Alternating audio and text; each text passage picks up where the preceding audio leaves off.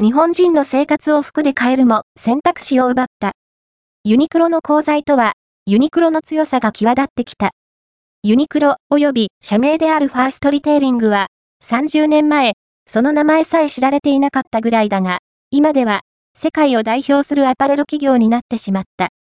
本日は、ユニクロの功罪を、それぞれ3つずつ論じてみたいと思う。